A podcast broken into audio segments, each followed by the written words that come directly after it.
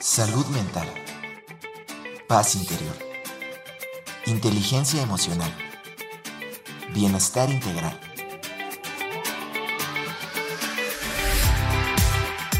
Aquí y ahora. Sesión con invitados.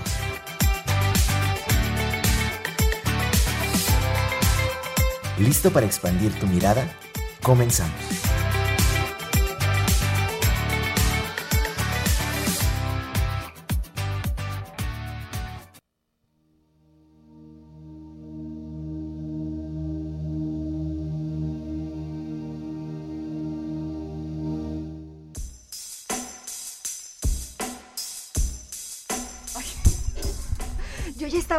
Para hablar, pero sin micrófono. Este, ¿cómo están? Muy buenas tardes. Estamos aquí este jueves transmitiendo a través de las frecuencias universitarias 88.5 FM en San Luis Potosí, 91.9 FM en la ciudad de Matehuala. También transmitimos a través de nuestra página de Facebook Al Aire, nuestra página de radio y televisión www.radiotelevisión.uaslp.mx y también, bueno, ahorita me estoy uniendo, nada más que me salga aquí la notificación de que ya estamos al aire a través también de mi página Erika Aguilar Meditación, donde también los invito a que me sigan, a que activen la campanita de notificaciones para que les llegue pues cada la alarma cada que nosotros estamos transmitiendo. Nuestros números 826-1347 en San Luis Potosí, 488-125-0160 en la ciudad de Matehuala y en el Altiplano Potosino. Y nuestro número de WhatsApp 4446-004414 para que nos llamen, nos dejen sus dudas, sus preguntas. Porque ahorita que, que les, les diga de qué vamos a estar hablando, seguramente puede haber muchas experiencias que podamos compartir y dudas que queramos resolver. Mi nombre es Erika Aguilar, le agradezco a todo el equipo que me acompaña esta tarde para esta transmisión. Ángel Daniel Ortiz en cabina, que fue su cumpleaños el lunes. Felicidades, Ángel, bravo.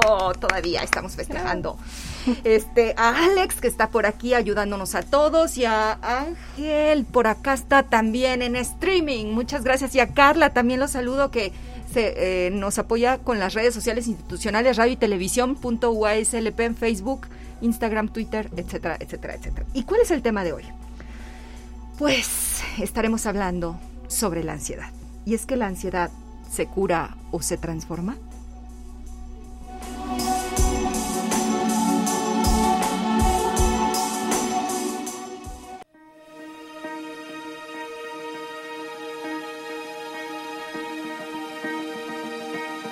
Conoce al invitado.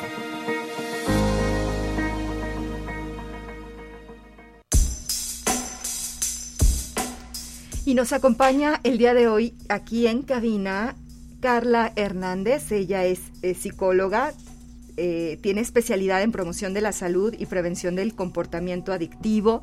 Ha hecho diversos diplomados como tanatología, especialización en identificación, valoración e intervención del comportamiento suicida, también en recursos humanos, así como cursos, por ejemplo, en intervención en crisis, cuidados paliativos, curso de síndrome de burnout, taller de entrenamiento con, conductual para padres como estrategia de intervención para niños agresivos, así como también respecto al manejo clínico de la ansiedad en la medicina moderna, también en hipnosis clínica, también ella es ponente en foros y conferencista y es un placer que nos acompañe aquí esta tarde.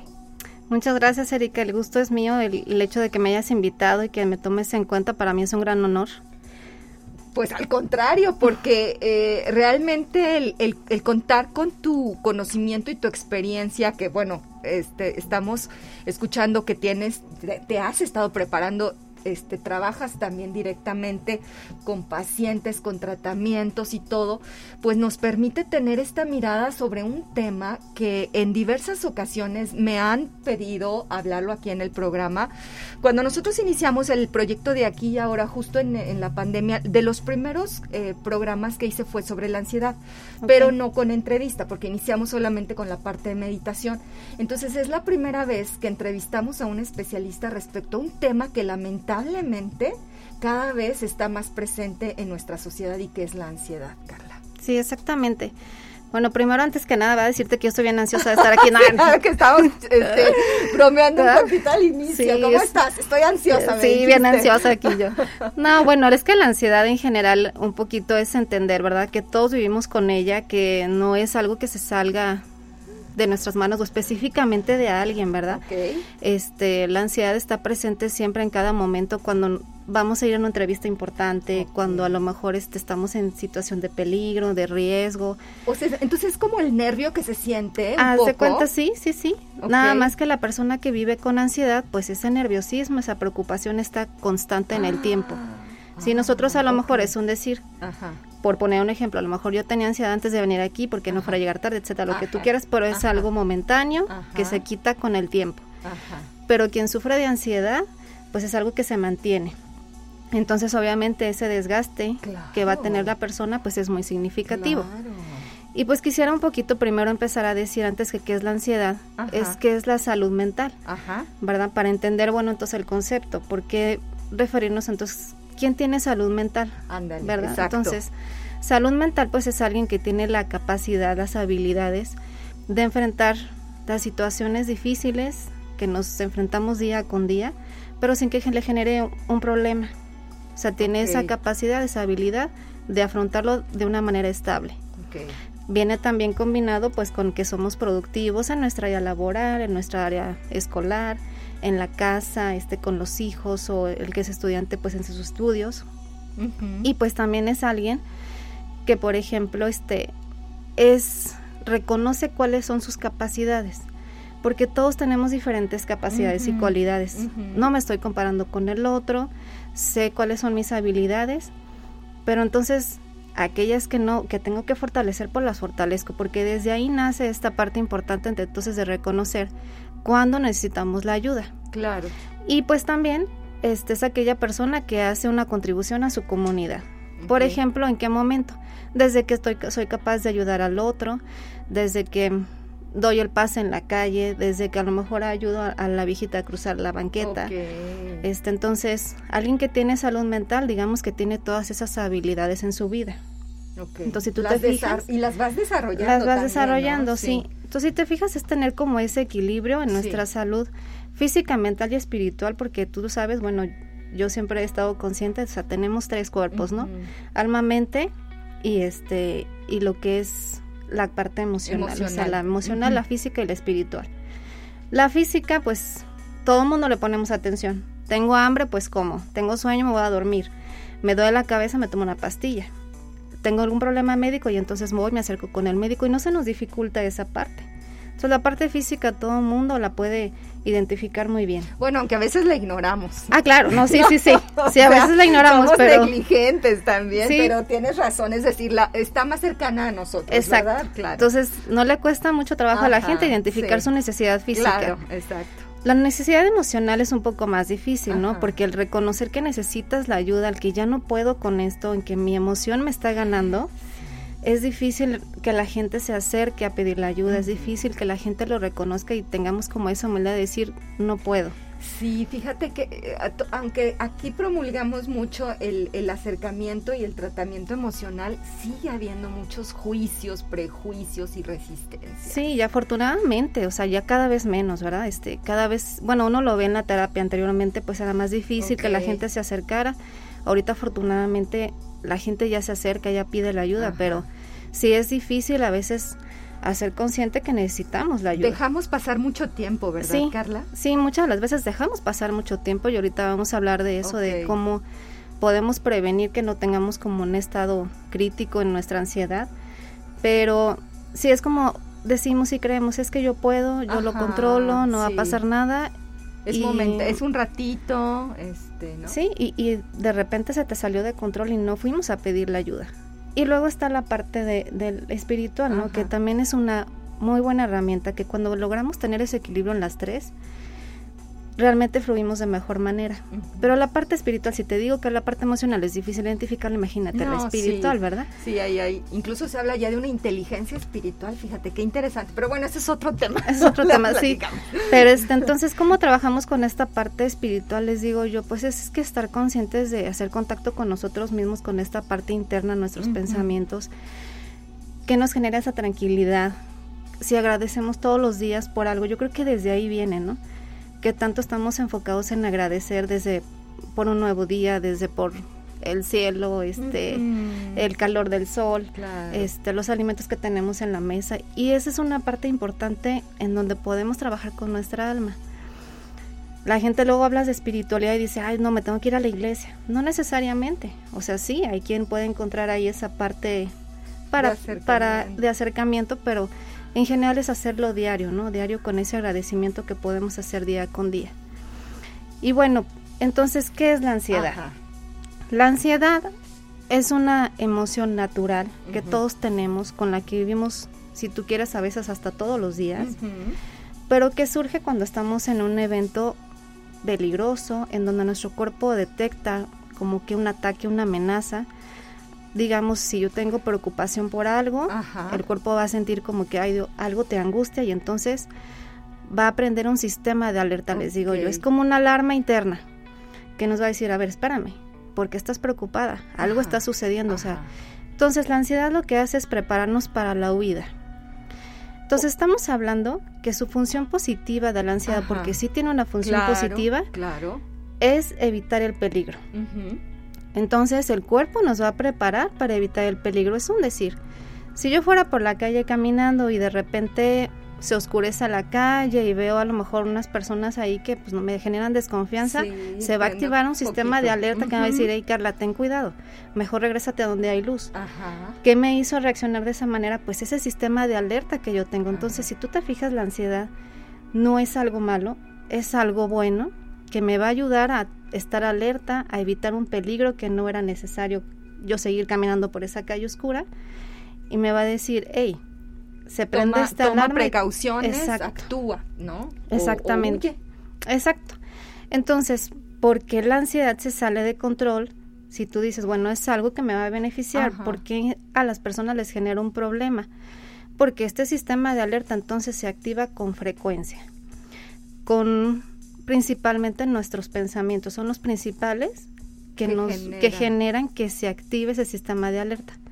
Si yo constantemente estoy preocupada, angustiada y no dejo de pensar en el problema que tengo, pues obviamente el cuerpo constantemente está activando el sistema de alerta. Pero ¿qué pasa cuando activamos el sistema de alerta fisiológicamente? Me va a preparar para la huida. ¿Cómo yo voy a poder correr? Pues imagínate si no soy maratonista, pues cómo va a correr, ¿verdad? Sí. Entonces, pues no importa aquí si yo tengo la habilidad o no para correr. Lo que va a hacer mi cuerpo es que va a decir, a ver, necesitas oxigenar tu sangre porque tú necesitas que la sangre llegue hasta tus pies y hasta tus manos para, que tú puedas correr, caminar, saltar o lo que tengas que hacer para huir. Entonces mi frecuencia respiratoria va a empezar a incrementarse porque necesito oxigenar mi cuerpo. Y cuando mi cuerpo está bien oxigenado, entonces mi corazón dice, ok, vamos a bombear rápidamente porque yo necesito que la sangre llegue hasta mis extremidades. La gente se me espanta porque entonces esta palpitación, este, este que siento que me ahogo, pues obviamente entonces, exacto, me está preparando para la huida, o sea, y eso no está mal, ni me va a dar un paro cardíaco, ni me voy a morir, ni se me voy a quedar sin aire, o sea, es una reacción normal que tiene el cuerpo para que yo pueda entonces accionar. ¿Qué pasa si yo no lo utilizo? Si yo estoy, digamos, es un decir aquí tranquilamente, de, repente, mis pensamientos, de, preocupación, empiezo a sentir ansiedad, pero yo no voy a salir corriendo de aquí, ¿verdad? claro. Te voy a dejar sola aquí en el programa. por favor, Carla, ¿qué hago? ¿verdad? a hablar de este tema. Claro. Entonces, como yo no me puedo mover, pues entonces voy a empezar a sudar, mis piernas van a sentirse acalambradas, me va a dar hormigueo las manos, en los pies, me va a dar dolor porque obviamente mi cuerpo se, preparó. ¿verdad? Claro, se tensó. Como no, no lo utilicé, pues entonces empieza a haber dolor muscular.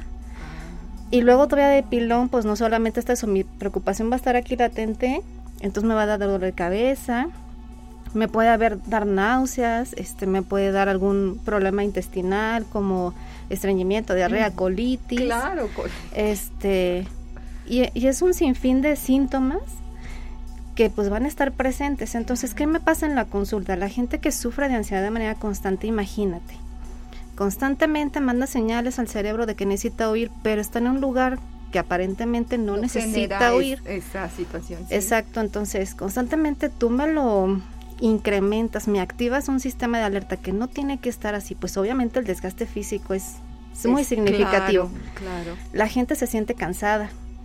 Entonces, por ejemplo, yo tengo mucho cansancio y en mi familia hay diabetes y me dicen la diabetes causa cansancio. Ay, voy a pensar que ya tengo diabetes. Voy a ir con el doctor, me va a hacer estudios, me va a decir, no sabes qué, Carla, tú estás bien. Yo voy a decir, pero ¿por qué me siento tan mal? O el que constantemente tiene taquicardias. Va a ir con el cardiólogo y el cardiólogo le va a decir, ok, te vamos a hacer estudios, pero ¿qué crees? Todo está normal. Y el que se le va al aire va a ir con el neumólogo. Y así, cada quien con su especialista. Ajá, sí. Después de todos los estudios que les hacen, les empiezan a decir, ¿qué crees? No tienes nada. Todo lo que tú tienes es ansiedad. no, no tienes ningún padecimiento. Descartamos la cuestión física, no tienes ningún padecimiento, esto es ansiedad y la gente no lo cree. ¿Y sabes cuál es el problema? Que si ellos no se lo creen, la familia menos. Porque entonces nos pasa mucho que la persona que sufre de ansiedad y la familia que lo acompaña dice, no tienes nada, ¿ves? O sea, ya nos dijo el médico que tú estás muy bien, entonces ¿por qué te quejas? Porque o es estás... cuestión de que te tranquilices. Ajá, sí, respira profundo y ya. Ajá. ¿Es lo mismo estrés que ansiedad? El estrés es similar, digamos que sigue la misma vía que la ansiedad. De activación. De activación, pero es en un nivel mucho más bajo. Ah, ok. Y el estrés sí es más momentáneo, digamos, es algo que podemos controlar, pero sí te he de decir que la gente que ya tiene ansiedad, como un trastorno de ansiedad generalizada que está constante en el tiempo, es porque no supo manejar bien su, estrés. Entonces aquí un punto clave es aprender a manejar nuestro estrés. Si no queremos que el día de mañana desarrollemos un, trastorno, de ansiedad. Exactamente. Entonces, mira, las personas que nos llegan casi siempre de ansiedad, muchas de las veces ya pasaron por todos los especialistas. Mm. Eso de cierta manera ayuda, porque ya van sensibilizados de que ya no es un problema físico, sí sino que ya es algo de la mente y que tienen que ponerle atención. Entonces, a veces la familia llega a ser, a veces un fuente de nuestro apoyo, pero a veces no. Un obstáculo. Sí, porque a veces no lo van a entender, a veces dicen, pero ¿cómo puede ser posible que tu mente sea tan poderosa y te genere ese, ese desgaste? Y precisamente yo les digo, imagínate la mente, lo poderoso que puede ser. O sea, así como tenemos la capacidad para sentirnos mal, podemos tener la capacidad para tener entonces un bienestar. Es correcto. ¿Verdad? Y ahí en la ansiedad nos damos cuenta de lo poderoso que es la ansiedad, porque imagínate todo lo que fisiológicamente hablando se desarrolla con un simple pensamientos, que siguen constantes en el tiempo, ¿no? Dicen por ahí que tenemos 16 mil pensamientos al día. Sí. Entonces, sí, o hasta más, ¿no? Pues hay quienes revolucionan todavía hasta la décima potencia. Exacto. Entonces, imagínate si esos 16 mil pensamientos todos son de preocupación, claro que me voy a sentir mal, aunque yo no quiera, sí. ¿verdad? Por eso esta parte te decía al principio, esa parte de agradecer, esa parte de, de decir en el, al final del día, ¿qué fue bueno el día de hoy? Al menos esos 16 mil pensamientos negativos ya no van a estar, al menos permitiste que dos, tres sean positivos. Y poco a poco, poco, a poco es ir trabajando con esa parte. Carla, y esta cuestión de la ansiedad, hay, no sé si decirlo así, hay cierta predisposición ya como más pues no sé, natural, entre comillas, genética, entre unas personas que en otras, o todos lo, o, lo aprendemos todo conforme va desarrollándose nuestra vida, o cómo sucede eso. Sí, mira, hay, hay unos estudios que nos demuestran que genéticamente hablando sí podemos tener un, pero es una predisposición del 10%, ah, o sea, no es tanta. Es como la diabetes, por ah, ejemplo. Aunque tengamos padres diabéticos, no quiere decir que todos los hijos, digamos que somos 10, no los 10 van a desarrollar diabetes. ¿Cuál va a ser la diferencia? El estilo de vida que yo me dé.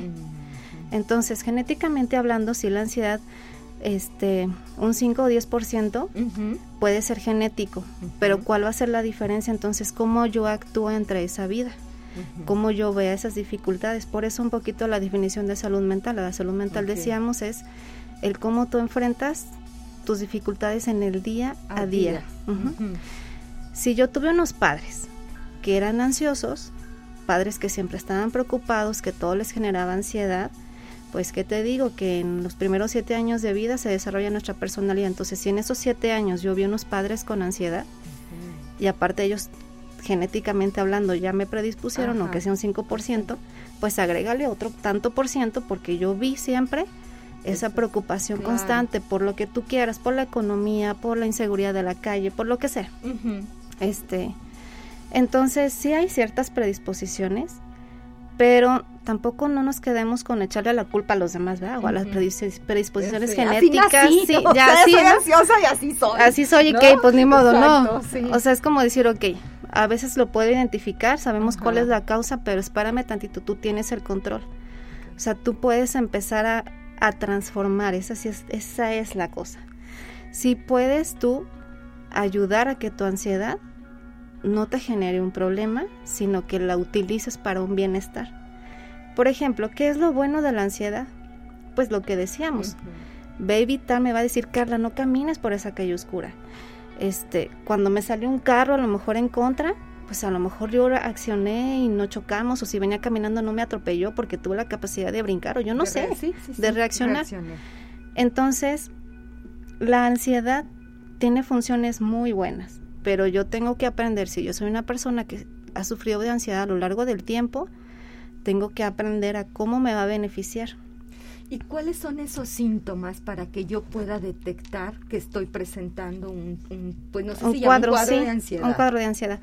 Principalmente, te decía yo, pues vamos a sentir la taquicardia, va a estar presente eh, como el ahogo, este la hiperventilación que se le llama, o sea, empezar a respirar muy rápido, está presente el dolor de cabeza, puede estar la irritabilidad también, está presente el malestares estomacales de manera constante, principalmente casi es la colitis, pero puede ser estreñimiento, puede ser diarrea, este, puede estar presente las náuseas, el mareo, el vértigo, entumecimiento en mis extremidades, este hormigueo, calambres, puede estar presente también, por ejemplo, este pensamientos, los pensamientos, o sea, va a haber cuestiones físicas, pero acompañado de los pensamientos. Los pensamientos, por lo general, siempre son catastróficos. ¿Qué quiere decir eso? Pues que siempre estoy pensando que algo malo va a suceder.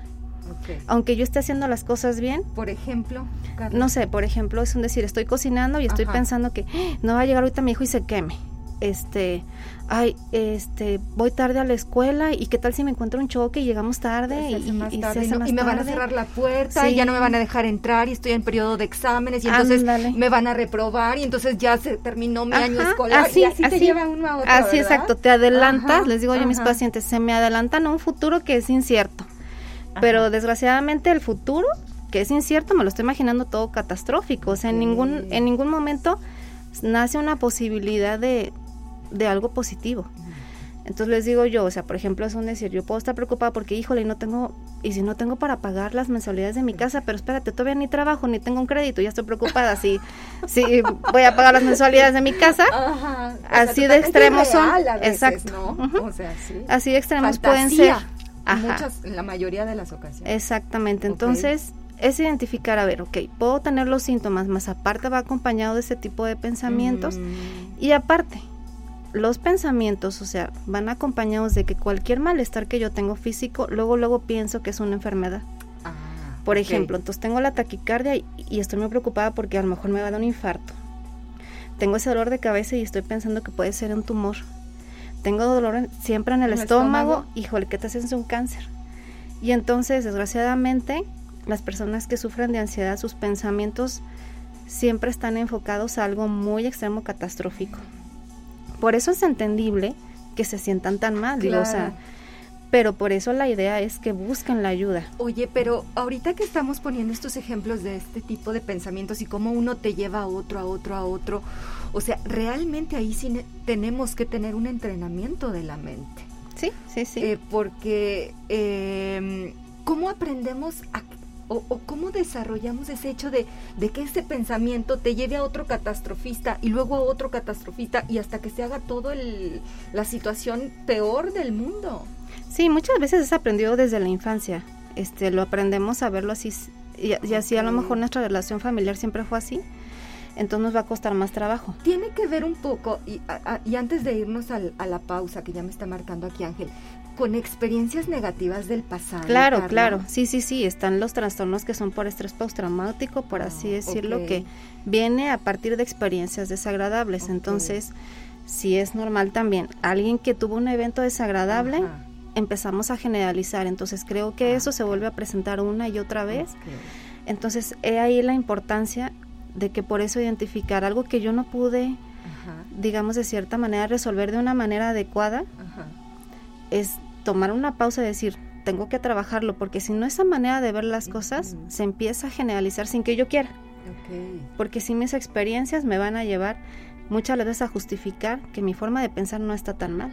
Porque ves como si resultó. Exacto, sí, sí, claro. Ves como si resultó mal, entonces me voy justificando y voy pensando que mi manera de pensar no es no está mal. Claro, que tengo razón, ¿verdad? Tengo razón, exacto. Y te digo, ya a veces no es que la ansiedad sea mala, o sea, por ejemplo, es un decir, estoy cocinando en mi casa y tengo niños chiquitos, el hecho de pensar, híjoles, pueden llegar a quemar, ok, sí, claro, cocino en el, en el quemador de atrás, o no dejo el mango de la, del sartén.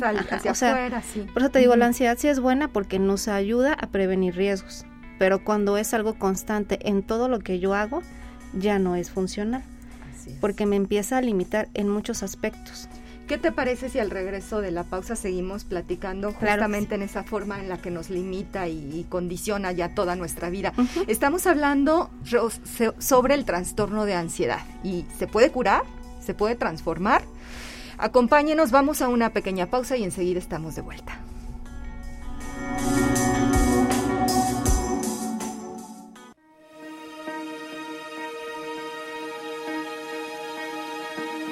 Aquí y ahora, sesión con invitados.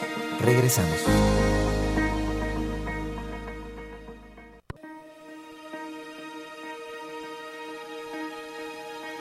Estamos de vuelta, aquí y ahora, sesión con invitados.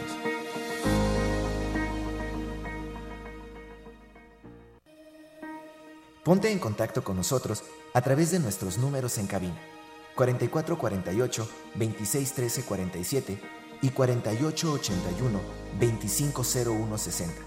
WhatsApp 4446 004414. Redes sociales: Facebook Erika Aguilar Meditación. Instagram Erika Aguilar C.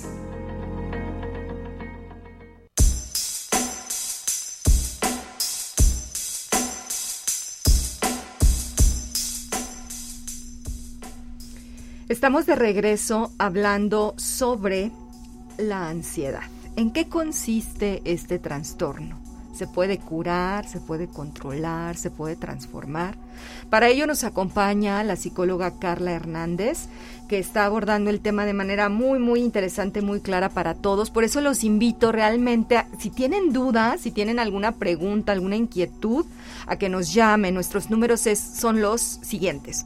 826-1347 en San Luis Potosí, 488-125-0160 en Matehuala y 446-004414 a través de WhatsApp digo, yo siempre hablo muy rápido, pero ahorita sí, como que los demás Antes de regresar con Carla y de mandarle todos los saludos y todos los comentarios que estamos recibiendo y que les agradezco mucho que nos hacen llegar también a través de nuestras páginas al aire en Facebook y Erika Aguilar Meditación. Les invito para que descarguen nuestro podcast. Si en este momento se están sintonizando la estación, iban por ahí, le estaban cambiando y como que les llamó algo la atención y se quedaron a escucharnos, y no vieron la primera parte digo, o no la escucharon, pues a partir de mañana está nuestro podcast aquí y ahora sesión con invitados en Spotify, Spreaker, Google Podcast, Amazon Music y en muchas otras plataformas de podcast, así como también la invitación para que mañana a las siete y media de la mañana nos acompañen a nuestra sesión de práctica de meditación aquí y ahora por estas mismas frecuencias. Y vamos a los saludos. Bernardo Gutiérrez Jordán, maestro Bernardo que nos acompañó la semana pasada, especialista también en muchos temas de, ayuda y de desarrollo. Saludos. Gracias por siempre tener temas de interés y ayuda. Gracias a ti también. Graciela Ramírez, muy interesante tema y de mucha utilidad. Gracias. Jesús Salazar, felicitaciones a la ponente. Carlos Cedillo, muy buen tema. No sabía que sufro excesivamente de ansiedad. Bueno, Carlos, a ver, ahorita déjanos alguna otra pregunta o algo que tú quieras también comentar con Carla. Rosana Martínez, excelente tema y muy bien explicado, felicidades. Luz María Romo, excelente tema, muchas gracias, súper interesante y felicitaciones a Carla. Eric, Lara, ¿hay una manera de darte cuenta que padeces ansiedad, aunque los síntomas no sean tan intensos? Es una pregunta. Sí, principalmente si, si tú vas detectando que, qué es lo que decíamos de que nos limita. Si vamos observando que esa pequeña preocupación, aunque no tenga todos los síntomas físicos, por esa preocupación me limita a hacer cosas. Yo deseo, por ejemplo, tener un proyecto, pero me limito, por más que yo tenga una meta, no la alcanzo, porque no me lo permite, porque entonces entra mi inseguridad. Ah, entonces, quiere decir que no estoy trabajando bien con mi ansiedad. Entonces nos empieza a limitar en la cuestión de que no nos permitimos hacer lo que, lo que queremos, en que ya no me expreso de la misma manera, en que entonces me empiezo a sentir inseguro. O sea, también la inseguridad, el dejar de hacer cosas, eh, puede ser parte de la ansiedad. No solamente es mm. todos los malestares físicos, ¿verdad? Por eso. ¿Hay como miedo? Exacto, sí, sí, sí. Digamos que la ansiedad es un miedo que está presente a cualquier cosa que yo vaya a hacer. De hecho, algo que siempre les digo yo a mis pacientes es que no le tengan miedo a la ansiedad, porque el miedo a la, ansiedad, el miedo que crees exactamente desarrolla el mismo sistema de alerta. Entonces es un ciclo vicioso. Yo tengo ansiedad, pero le empiezo a dar miedo porque no quiero tener ansiedad. Pues yo misma hago que la ansiedad se presente con más intensidad. Y entonces esa mayor intensidad me vuelve a dar más miedo y entonces te, ¿qué te explico? Que es un, es un círculo que es difícil de romper. Entonces, mucha gente a lo mejor no identifica la ansiedad, pero puede identificar que tiene miedo. Entonces, el miedo forma parte de la ansiedad y exactamente activa el mismo sistema de alerta. Entonces, si queremos controlar la ansiedad es no tenerle miedo, de verdad es verla como un auxiliar, es como el decir, ok, en algunos momentos de mi vida claro que me va a servir, sé que está saliendo en, en momentos donde no la necesito y eso es lo que voy a aprender a controlar pero no es que vamos a eliminar o a curar la ansiedad porque la necesitamos. Sí, sí. O sea, es necesaria en nuestra vida. Totalmente de acuerdo. Aquí les comparto, yo en algún momento identifiqué que tenía algunos elementos de ansiedad, pienso, porque me llegué a despertar en la noche. Ah, claro. Y con una sensación de como de mucho hormigueo en el cuerpo, como, o sea, no sé, muy raro y, y como con ganas hasta como de salir corriendo o algo así. Ese es como un momento de ansiedad. Claro, sí, sí, tuviste como un episodio, un ataque de pánico en donde el miedo está ahí presente, latente, no sabemos ni por qué pero fue en, un lapso de tiempo corto. Exacto, pero, perdóname que te interrumpa, pero atendiendo a lo que acabas de decir, de cómo también por una parte está muy bien que nos informemos de estos trastornos y que los conozcamos, pero por otra parte el no aproximarnos a ellos con ese temor, porque como yo yo también en mi experiencia docente pues recibo comentarios de mis estudiantes que tienen ansiedad, escucho el tema de la ansiedad y en ese momento dije, ¡Ah! no, es que yo no puedo estar presentando un tema de ansiedad, o sea, ¿cómo? O sea, y, y como que te impacta negativamente, ¿no? Y si le empiezas a dar cabida, o sea, eso se presenta ya de manera como más constante en tu sí, vida, sí, sí. como nos lo decías, ¿no? Sí, y la verdad es que te he de decir que estos dos últimos dos años de pandemia, la ansiedad se ha incrementado considerablemente. En nuestros jóvenes, lo que es en secundaria y preparatoria, que es luego donde este, yo tengo más acercamiento con nuestros jóvenes, pues se da uno cuenta de las dificultades que están teniendo para relacionarse, para las inseguridades que tienen, el miedo que presentan, pero entonces ellos no te van a decir, tengo ansiedad. o sea, tú vas a ver que no quieren ir a la escuela, que se empiezan a aislar, que se sienten más seguros y protegidos en casa, entonces no quieren salir. Entonces muchos están hasta dejando de ir a estudiar, pues por el miedo que les genera. ¿Y por qué? Porque entonces hablamos que en el COVID que nos dijeron no salgas, aíslate, estás más seguro en tu casa, ten cuidado, ta, ta, ta. Y si yo tenía un poquito de predisposición de ansiedad, pues todo eso me lo reforzó.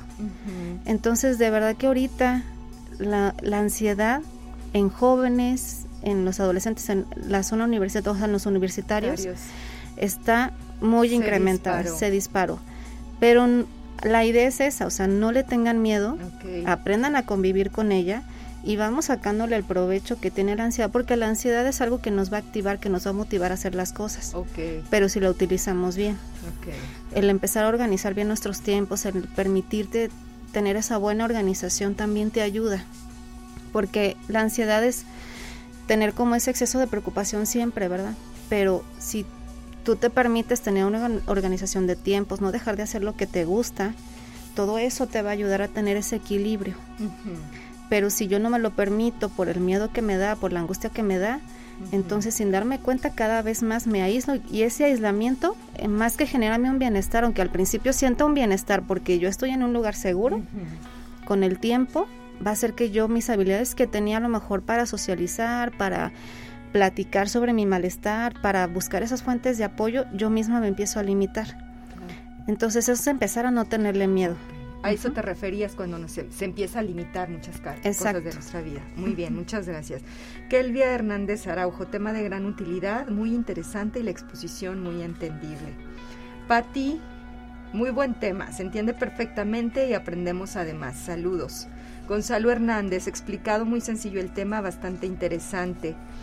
Mm, María del Carmen Rangel, una enfermedad muy presente en la actualidad y que necesita ser atendida. Felicidades a la licenciada Carla. Pues sí, debe de ser atendida. Es uno de los malestares actuales de nuestra sociedad, ¿no? Sí, exactamente, sí, eso sí es algo constante. Y en los niños, por ejemplo, este, que en ellos no vamos a ver toda este estas manifestaciones a lo mejor físicas ni psicológicas porque el niño para empezar ni lo va a entender que le está sucediendo. Sí. Entonces no nos va a decir, mamá, tengo ansiedad. Pero ¿dónde vamos a darnos cuenta de que lo tiene? Pues precisamente porque empiezan a tener un cambio en su comportamiento. Algo que normalmente, por ejemplo, ya había controlado, por ejemplo, esfínteres, de repente ya no. Que nunca tenía pesadillas y de repente empieza a tener. Que ahora ya tiene miedo de quedarse so- solo cuando antes no. Oye, pero en el caso de los niños tiene mucho que ver con los papás, ¿no? Sí, con sí. el ambiente familiar. Sí, claro, sí, definitivamente ahí casi es 100% nuestra responsabilidad como padres la salud mental de nuestros hijos. Si nosotros como padres nos regulamos adecuadamente, pues ellos van a aprender a autorregularse, van a aprender a tener herramientas, porque de mí depende enseñarles esas herramientas. Oye, mira, vamos a jugar, este, vamos a ver otro tipo de, no sé, que estemos viendo en la televisión, pero cuidar lo que están viendo en la Eso, televisión fundamental. este, cómo se están divirtiendo, o sea, de qué manera el niño puede tener ese equilibrio, que muchas las veces con el juego. En el juego también nosotros vamos a observar si ellos tienen algún malestar, porque te decía, a lo mejor no lo van a decir con palabras, pero lo expresan de una y mil maneras. Entonces, como padres sí es muy, es nuestra responsabilidad obse- observar cómo ellos lo están transmitiendo y principalmente a veces nos damos cuenta si no es en el juego, es en el cambio de algún comportamiento que es muy significativo. Entonces ahí es como hacer un clic y decir, bueno, a ver qué está, ¿Qué está pasando, pasando? ¿verdad? Sí, claro. Y tengo que ir a buscar ayuda. Y muchas de las veces de la ayuda, pues es en conjunto con los padres. A ver, y ahí es donde quisiera también este, detenerme un poquito, Carla. ¿Cómo es el tratamiento para una persona que ya presenta un trastorno de ansiedad? Depende mucho también, digamos que tendríamos que evaluar el nivel de ansiedad. Hay Ok. personas que tienen una ansiedad que todavía no es tan limitante, todavía yo sigo con mi trabajo, sigo saliendo de casa, este sí vivo con ansiedad constantemente, tengo los malestares en el cuerpo, no puedo dormir en las noches, ok. Ujú. Pero con algunas herramientas, principalmente trabajamos mucho con los pensamientos, con ese autocontrol que debes de tener. Este, se le enseñan técnicas de relajación, de meditación, este, y pues bueno, aquello que es- se les enseña a identificar los factores que favorecen a que se presente la ansiedad para que entonces hagamos un plan de acción. Ujú. ¿Qué vas a hacer cada vez que este Ok, esta situación se te presenta. digamos, empezar a establecer estrategias o planes de acción diferentes Mm, ok. para que ellos tengan la habilidad para actuar de una manera distinta, que es ahí donde transformamos. Es ahí donde Ah, entonces interesante, es ahí donde entonces vamos haciéndole y ayudándole a que la ansiedad ya no la, ya no controles de la misma manera. O sea, eso que tú has hecho no te ha servido. Claro. Entonces ¿qué hay que hacer, transformar. ¿verdad? Exacto. Claro. Y entonces, pues bueno, pero hay gente que ya nos, ya está limitada. Tenía un paciente, por ejemplo, que hasta salir más allá de tres cuadras de su casa era imposible porque le generaba un temor ya el salir de su casa. Ya era una persona, este, un adulto, este, pues que tenía que, pues era hombre, entonces tenía que proveer en su casa. Ujú. Entonces la, en la familia lo veía como que, pues, que esto es un mantenido, ¿verdad? sí. Pues lo que te digo, que a veces la familia puede ayudar y no. No, ajá. Entonces, este, digo, afortunadamente él busca la ayuda y todo, pero en ese tipo de situaciones donde ya mi vida está muy limitada, ya no permito salir porque el hecho de salir me genera mucho miedo, porque de verdad es un miedo intenso. Ajá. Ellos necesitan, aparte de la terapia psicológica, un tratamiento psiquiátrico. Y aquí algo importante es, no le tengan miedo tampoco a los tratamientos psiquiátricos, a veces es necesario. Hay ciertas sustancias en el cerebro que a veces están disminuidas, que no me permiten regular adecuadamente esta emoción y el medicamento me va a ayudar. Ya hay muchas otras alternativas, o sea, tenemos, por ejemplo, la gente que, que a lo mejor se acerca al biomagnetismo, al reiki o yo qué sé, bueno, Terapias alternativas Terapias- y complementarias. Ajá, todo eso nos puede ayudar, o sea, la idea es que la gente se acerque a lo que con ellos se sientan más a gusto, Ok. Pero sí podemos cambiarlo y dependiendo del nivel de ansiedad, pues son las recomendaciones que se hacen, o sea, una vez que llegan conmigo, por O sea, ejemplo, que se les hace un diagnóstico. se hace una evaluación, una un diagnóstico y entonces ya yo le puedo decir, ¿sabe qué? Pues sí, con la terapia psicológica vamos, a salir ok. O en nuestro caso no, es la terapia psicológica más aparte la psiquiatría o si a él le interesa Ter- alguna otra terapia, pues también. echarle ganas con todo lo que Con- se pueda. Claro, exacto. Y también es entender que no va a ser de por vida, o sea, no porque yo inicie Mm. con un tratamiento quiere decir que toda la vida voy a tener que estar con un tratamiento. o, o medicada todo el Exacto. O sea, es algo que solamente necesito en un momento de mi vida para que me estabilice. Sí puede pasar a lo mejor un año, pero después de ese año puede haber cambios muy significativos donde yo ya casi me hice amiga de la ansiedad y le dije, ok, tú y yo somos bien cuates y no pasa nada, pues, y aprendo a vivir con ella y le aprendo a sacar el provecho, ¿verdad? Pero ese aprender a vivir con ella no quiere decir que permanezca siempre en mi vida. Sí, no, no, Digo, no. depende, o sea, hay sí. variaciones, ¿no? Puede haber solamente en algunas ocasiones de algunas crisis, Pero que ya no me va a dar miedo y ya voy a saber ya cómo, cómo controlar. gestionarlas. Exacto. Claro, Si es alguien que tiene ansiedad, que se involucra en un tratamiento, precisamente es para que la ansiedad ya no esté constante. Porque ahorita el que tiene ansiedad está constante en su vida todo el tiempo, desde que amanece hasta que se Qué va a dormir. ¿no? Exacto. Tener Bueno, Y eso sí puede dormir, todavía Eso, de pilón, ¿verdad? Exacto, claro. Porque todavía, este, se afecta el sueño. Sí, sí, sí, puede dar insomnio o si logra dormir, pues está despertando, Despertando. constantemente. Entonces imagínate a alguien que no duerme. Pues claro que entonces, digo, si hasta uno de manera que no tuviste insomnio un día, pues a lo mejor te, levantas cansada, irritable, o sea, no rindes igual. Entonces alguien que sufre de ansiedad, que constantemente tiene insomnio, pues claro que no le vamos a pedir que sea la persona más alegre del mundo, ¿verdad? Oye, y Carla, ¿y hay, hay recaídas?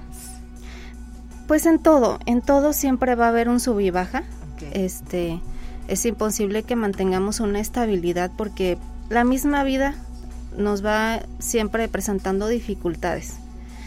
Pero la idea es que estamos aprendiendo de esas dificultades. Yo les digo que con la ansiedad, pues, o con cualquier emoción, con la que sea, este, es un constante aprendizaje y esas pequeñas recaídas es lo que nos va a dar ese aprendizaje.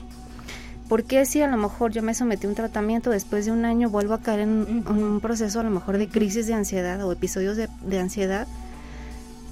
A lo mejor no, lo, no se había evaluado, no, no sabía yo cómo iba a reaccionar ante un evento, es un decir, a lo mejor falleció alguien importante, no lo pensaba, no era algo que yo había asimilado y entonces sucede y me vuelve a disparar la ansiedad. Sí, sí puede suceder. Pero la ventaja que tienen ellos, yo les digo siempre, es que ya sabes qué es la ansiedad, ya no te va a agarrar de sorpresa. Porque la primera vez que alguien tiene ansiedad, Sí, te agarra por sorpresa, te da mucho miedo y dices, Sí. ¿qué es esto que me está pasando? Pero la ventaja que tienen de una vez de que ya se sometieron a tratamiento es que ya no te va a espantar. Ya es algo que tú identificas y dices, ya tiene nombre, Ya sé, ya qué sé es. qué es, ya sé cómo tratarla.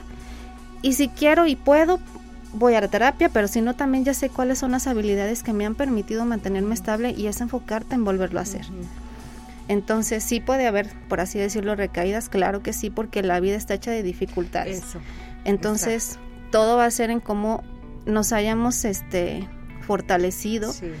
qué herramientas he desarrollado y puede haber algún momento que no hayamos prevenido, porque no se pueden prevenir las dificultades, que salga y surja y entonces me dispare otra vez la ansiedad, pero ya no va a ser tan intensa. Ya no va a ser como cuando yo empecé a trabajar tan con incapacitante, digamos. Exactamente. Porque yo ya sé qué es y ya le puedo poner un alto a tiempo. Oye, ¿y hay alguna edad o género en donde se presente con mayor frecuencia? Mm, fíjate que mm, este sí hay un estudio que demuestra que a partir de los 30 años es la mayor probabilidad donde se puede presentar y este aunque muy bajito el rango, pero se acentúa un poco más en la mujer. Y te voy a explicar por, qué, creo, ¿verdad? Yo que es así. Todavía estamos en una sociedad a lo mejor en donde la mujer este, aunque estamos con la igualdad y todo, y, que ya salimos a trabajar, porque quisimos ir a trabajar, ¿verdad? Nadie nos obligó. Este, pero aún así, entonces hay gente que dice, pero tengo parte de la responsabilidad de mis hijos y de la casa y de apoyo en lo económico y no te das el tiempo para ti, pues ¿qué te digo? Pues obviamente esa mujer me va a entrar en una ansiedad sin darse cuenta, porque estamos tan preocupadas, o sea, por ejemplo, las mujeres que no se dan el tiempo para ellas, que primero están sus hijos, el marido, la casa, el trabajo. Este, si mis padres están enfermos, todavía de pilón me di tiempo para ir a cuidarlos y mi hermana y todo el mundo me necesitó, pero no, no te acuerdas que te necesitas a ti misma. Entonces hay una probabilidad más alta en las mujeres, aunque casi está parejito. Mm, este Y después de los 30, pues porque es cuando estamos como en, esa etapa más productiva. ¿verdad? Sí. Entonces el estar en el estrés laboral y demás. Con la familia, etcétera. Sí, entonces sí es como la, la tendencia en donde se presenta con más frecuencia, pero al final de cuentas pues con esta pandemia que te digo que yo creo que vino a cambiar un poco. General, sí, se acrecentó en todos. Se acrecentó en todos, exacto. Bien, Verónica González, excelente ponencia, felicidades Carla y gracias a Radio Universidad, gracias por escucharnos. Oscar Tello, muy interesante. Algo muy importante es cómo nos damos cuenta que tenemos estos casos tanto en niños como adultos. Felicidades a la invitada. Asael Esparza, muy interesante el tema y muy bien desarrollado. Liliana Medellín, tema muy interesante y excelente explicación. Saludos. Pues, ¿qué te parece, Carla, si nos das como algunas pautas, algunos tips o recomendaciones como para ayudarnos a prevenir estos cuadros? ¿Te parece? Vamos, Ángela, a nuestra cortinilla.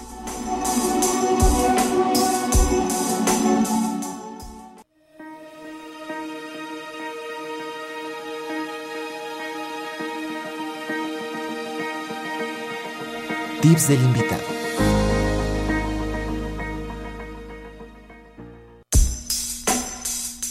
A ver, te escuchamos, Carla.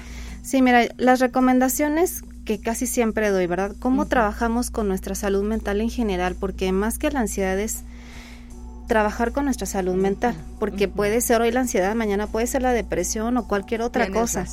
Entonces, en general es no dejar de hacer lo que nos gusta, el reconocer y darnos tiempo para organizar cada una de nuestras actividades. Yo no estoy, yo no digo que si queremos hacer todo está bien, pero date esa media hora para que en tu día a día hagas algo que disfrutes. Si es salir a correr, a caminar, escuchar música, ver algo en la televisión, leer un libro, lo que tú quieras, pero algo que te genere esa tranquilidad. La meditación también es una muy buena herramienta. Entonces ahí vamos al otro punto, el estar en paz con nosotros mismos. ¿Cómo lo estamos? Puede ser haciendo algo que nos gusta o puede ser precisamente involucrándonos en meditaciones o en algo que nos genere tranquilidad, técnicas de relajación. ahorita con la tecnología pues, pues tenemos muchísimas herramientas. Me puedo meter al YouTube a donde tú quieras y escuchar algo que me genere esa tranquilidad el trabajar con, nuestros pensamientos es distraernos, y, pero distraernos en algo que realmente nos satisface. El alimentarnos adecuadamente. Muchas las veces decimos, ay no, pues, ¿cómo influye la alimentación en nuestras emociones? No, pensamos que no influye, claro que influye. De hecho, alguien que sufre de ansiedad debe de evitar alimentos que son estimulantes de nuestro sistema nervioso. Ah, por ejemplo, el café, el chocolate, los refrescos, los jugos, cosas azucaradas, las bebidas energetizantes, el tabaco, el alcohol, cualquier tipo de droga, pues obviamente va a haber generar un cambio. Claro. Entonces, y a veces es lo que más hacemos, ¿no? Estoy nerviosa sí, sí. tomar café o sí, sí, cigarro, claro. Y claro que te va a generar un bienestar. Los primeros tres minutos. ¿Por qué? Pues porque estás haciendo, vuelvo a lo mismo, algo que disfrutas. ¿Cuál es la clave? Es algo que disfrutamos, pero que no, después de que ya se absorbió por el organismo y me llega al sistema nervioso, va a decir, hey, ya estimúlala, pues no, ¿verdad? Entonces la alimentación es algo que tienes que cuidar. El cómo, este, el si hacemos ejercicio o no hacemos ejercicio, o sea, el cómo cuidas tu cuerpo físico. El descanso también, el tener un horario de descanso va a ser importante el realizar actividades con nuestra familia, con nuestros amigos, para ir favoreciendo esas redes de apoyo que tenemos que tener, porque todos necesitamos de una red de apoyo, alguien que nos escuche un día, que nos dé un consejo, y de plano, si haciendo todo eso, siento que no la libro, entonces es reconocer que necesitamos la ayuda. Es reconocer que necesito ir a tocar una puerta, a donde ustedes quieran, ¿verdad? Con cualquier terapeuta, cualquier terapia alternativa, con el psicólogo o a donde quieran ir. Pero es reconocer que necesitamos acercarnos. Que no puedo yo solo. Que no podemos solos, exactamente. Muy bien, Carla. Mira, ya para ir cerrando porque se nos está terminando el tiempo, Edith, Edith, muy bien explicado el tema. ¿Nos podrían dar los datos de la psicóloga? Claro que sí. ¿En dónde podemos acudir contigo, Carla? Mira, estoy en el Centro de Atención de Especialidades Psicológicas en Antonio Aguilar 260 en el tercer piso. El teléfono de ahí de la institución es el 444-166-8582. Contamos con diferentes especialistas y si se quieren contactar conmigo directamente es el 4441-92-6565. ¿Otra vez lo puedes repetir? Claro que sí, 4441 92 65 65 y todavía de pelón, mira, si dicen que vienen de tu parte, de que escucharon el programa, pues ahí les hacemos un descuentillo. Excelente, ya ven, ya ven. Para que llamen. exacto, para que atiendan y tomen en sus manos su salud y su bienestar. Y no estar esperando un momento mejor o tal vez mañana. No, no, no. Somos nosotros los que autogestionamos nuestra salud y nuestro bienestar. ¿Verdad? Exactamente, sí, así como la canción, yo no sé mañana, ¿verdad? Pero el día de hoy, mira, es que es hacerle tributo a tu programa, es pensar en el aquí y ahora, lo que hoy puedes controlar. O sea, no enfocarnos en lo que va a suceder mañana, porque el mañana no lo podemos controlar, es incierto. Así Pero lo que podemos hacer hoy va a generar un cambio o vamos a tener un bienestar o todo lo contrario. Pero la idea es aprender el día de hoy a vivir de una manera más tranquila, más relajada con las habilidades que tengamos y si no tenemos, pues empezar a desarrollarlas. Es correcto. Eso es fundamental. Tal vez no todos tenemos todas las herramientas, todos los conocimientos, pero si nos relacionamos y buscamos a las personas que sí, eso siempre va a ser un beneficio para mí, para los demás, para nuestro entorno y para todos. Ese es el mensaje de este programa. Y pues efectivamente, yo lo único que puedo cerrar es que la meditación, desde mi perspectiva, así como Carla desde la psicología, es también una herramienta muy importante para ayudar en este entrenamiento de la mente, que de eso se trata, y de reducir el trastorno de ansiedad. Por eso mañana a las siete y media los invito a la meditación. Y Carla, muchas gracias por acompañarnos y venir al programa. Al contrario, muy agradecida de estar aquí por primera vez en la radio, por ah, cierto, entonces súper feliz y contenta. Pues muchas gracias, ojalá que después nos vuelvas a visitar porque podemos platicar de muchos otros temas. Claro que sí, con mucho gusto y muchísimas gracias a todos los que nos vieron. Pues gracias a ustedes, efectivamente, como dice Carla, por sintonizarnos, por vernos. La invitación para mañana a las siete y media y el próximo jueves, por supuesto, nuevamente a las 12. Gracias Ángel, gracias Ángel y gracias Alex.